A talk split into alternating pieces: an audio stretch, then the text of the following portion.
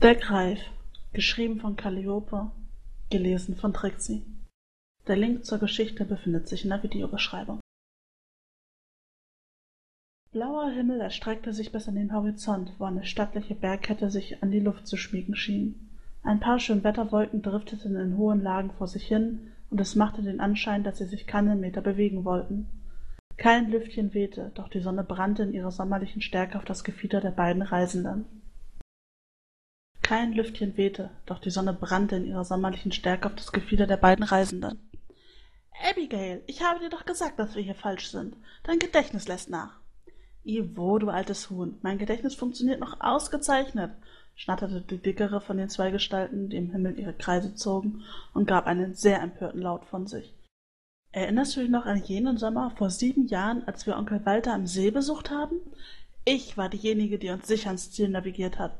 Wenn wir nach deinem Schnabel geflogen wären, wären wir im schlimmsten Gewittersturm gelandet. Ach, bitte nicht diese alte Kamelle.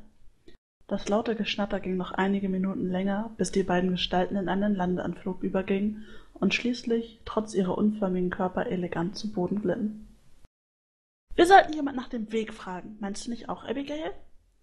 Die Angesprochene richtete einige ihrer weißen Federn neu aus, hob den Kopf und schien eine Weile zu überlegen.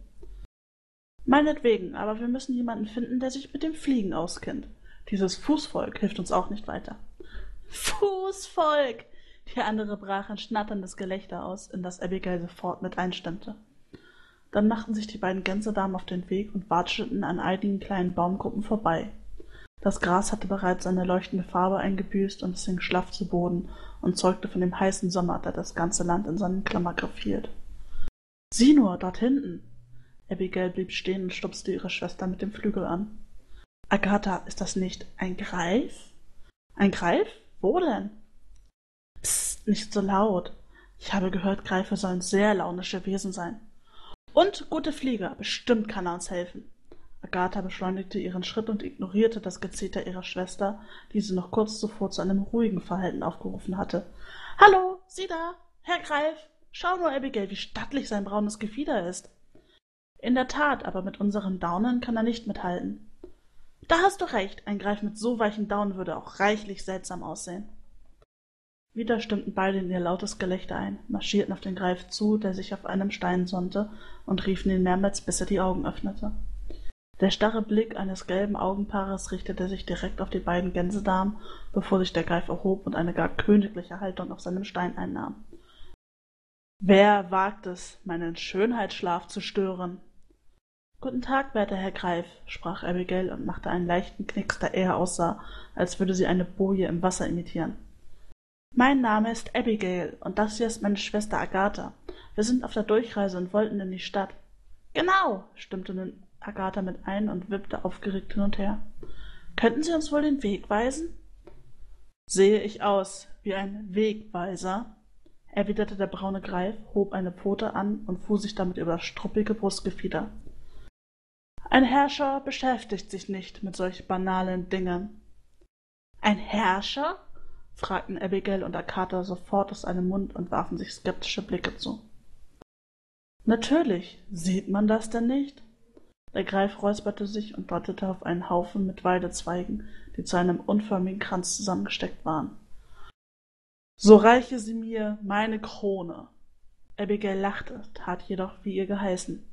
Während der Greif sich nun die Äste auf den Kopf setzte, beugte sie sich zu ihrer Schwester. Der Ernste, er muss auf den Kopf gefallen sein, so durcheinander wie er ist. Kein Wunder, mit diesen struppigen Schwingen kann doch niemand vernünftig fliegen. Wenn ich mich vorstellen darf, mein Name ist Greif. Wir wissen doch schon, dass Sie ein Greif sind, werter Herr. Agatha schnatterte vergnügt und ihre Schwester stimmte sogleich mit ein. Beide Gänse schwankten lachend umher und hielten sich die dicken Bäuche, bis sie den angesäuerten Blick des viel größeren Greifs bemerkten und ihr Blick auch auf seine scharfen Krallen fiel. Kurzerhand wischten sie sich die letzten Lachtränen aus den Augen und bemühten sich um ein wenig Ernsthaftigkeit. Sie sind also ein Herrscher, ja?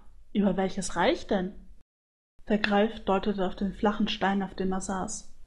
Dies ist mein goldener Thron, und mein güldenes Gefieder zeigt meine wahrlich herrschaftliche Abstammung.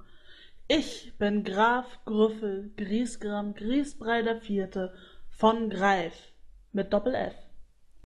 Kriesbrei. Agatha senkte die Stimme, als sie zu ihrer Schwester sprach. Mir scheint, sein Hirn ist wie Kriesbrei.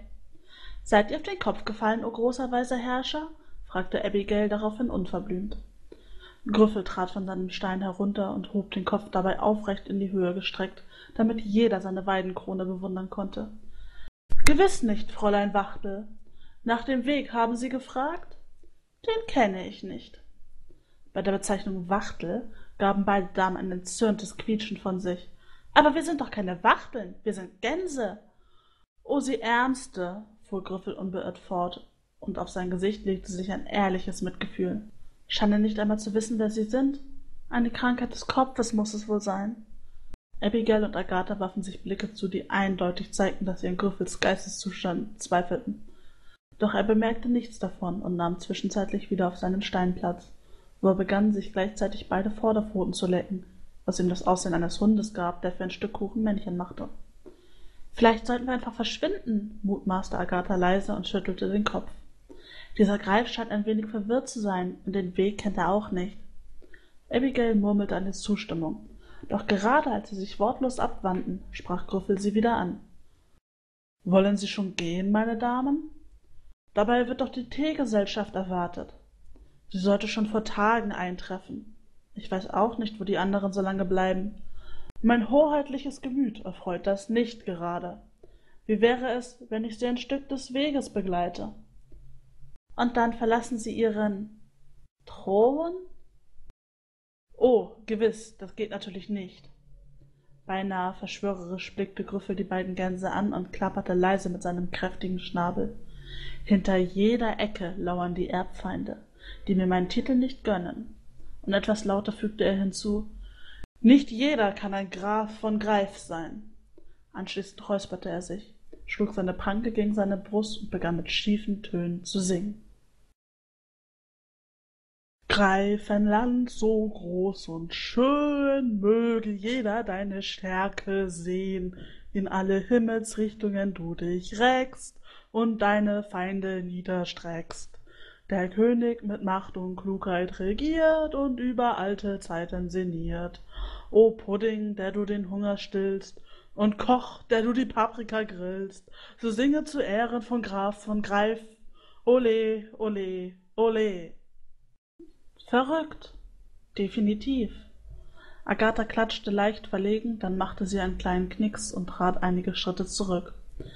Werter Graf von Greif, wir müssen uns nun leider verabschieden. Das habe ich befürchtet, Groffel seufzte. Doch ich werde sie ein Stück geleiten, um mein Reich von oben zu betrachten. Obwohl Agatha und Abigail noch mehrere Male betonten, dass dies nicht notwendig sei, ließ sich Griffel nicht beirren und erhob sich mit kräftigen Schlägen seiner struppigen Schwingen in die Luft, um den beiden Gänsedamen zu folgen. Meine Damen, so warten Sie doch. Wir müssen ihn abhängen, Abigail. Agatha warf einen gehetzten Blick nach hinten. Sonst frisst er uns noch auf in seinem Wahn. Los, nach rechts. Nein, nach links, du altes Huhn. Du Pute, hast doch keine Ahnung. Nach rechts müssen wir und in die Richtung der Berge. Nein, zurück zu den Bäumen, von wo wir gekommen sind. Fräulein Wachtel, so warten Sie doch mit Ihrer Hofdame auf mich. Er holt auf, das ist alles deine Schuld, Agatha. Pah! Das zänkische Geschnatter wurde lauter, doch schließlich einigten sie sich und stiegen mit schnellen, hektischen Flügelschlägen weiter auf, um eine günstige Luftströmung zu erwischen. Egal wohin, Hauptsache fort von hier, dieser Greif ist verrückt. Sieh nur, Abigail, mit seinen ungepflegten Schwingen wird er immer langsamer. Und dick ist er auch, mit diesem Übergewicht kann doch keiner vernünftig fliegen. Aus der Streiterei wurde ihr lautes Lachen, als sie zur Seite abdrehten und Grüffel immer weiter hinter sich ließen. Schau, er will doch nicht etwa schon wieder singen. Nein, ich glaube, er ruft uns etwas zu. Horch! Die Gänsedamen verlangsamten ihren Flug für einige Sekunden, bis sie die Worte vernahmen, die Grüffel ihnen zurief. O du min holde Frue, ich bin Dien, du bist min, so soll es immer sien. Sie kicherten und lachten, ließen Grüffel hinter sich zurück und änderten erneut die Richtung, um den Verrückten endlich abzuhängen. Der Greif sah die beiden immer weiter von dannen fliegen, also gab er schlussendlich auf, drehte ab und landete mit einer schmerzhaften Bruchlandung neben seinem Stein.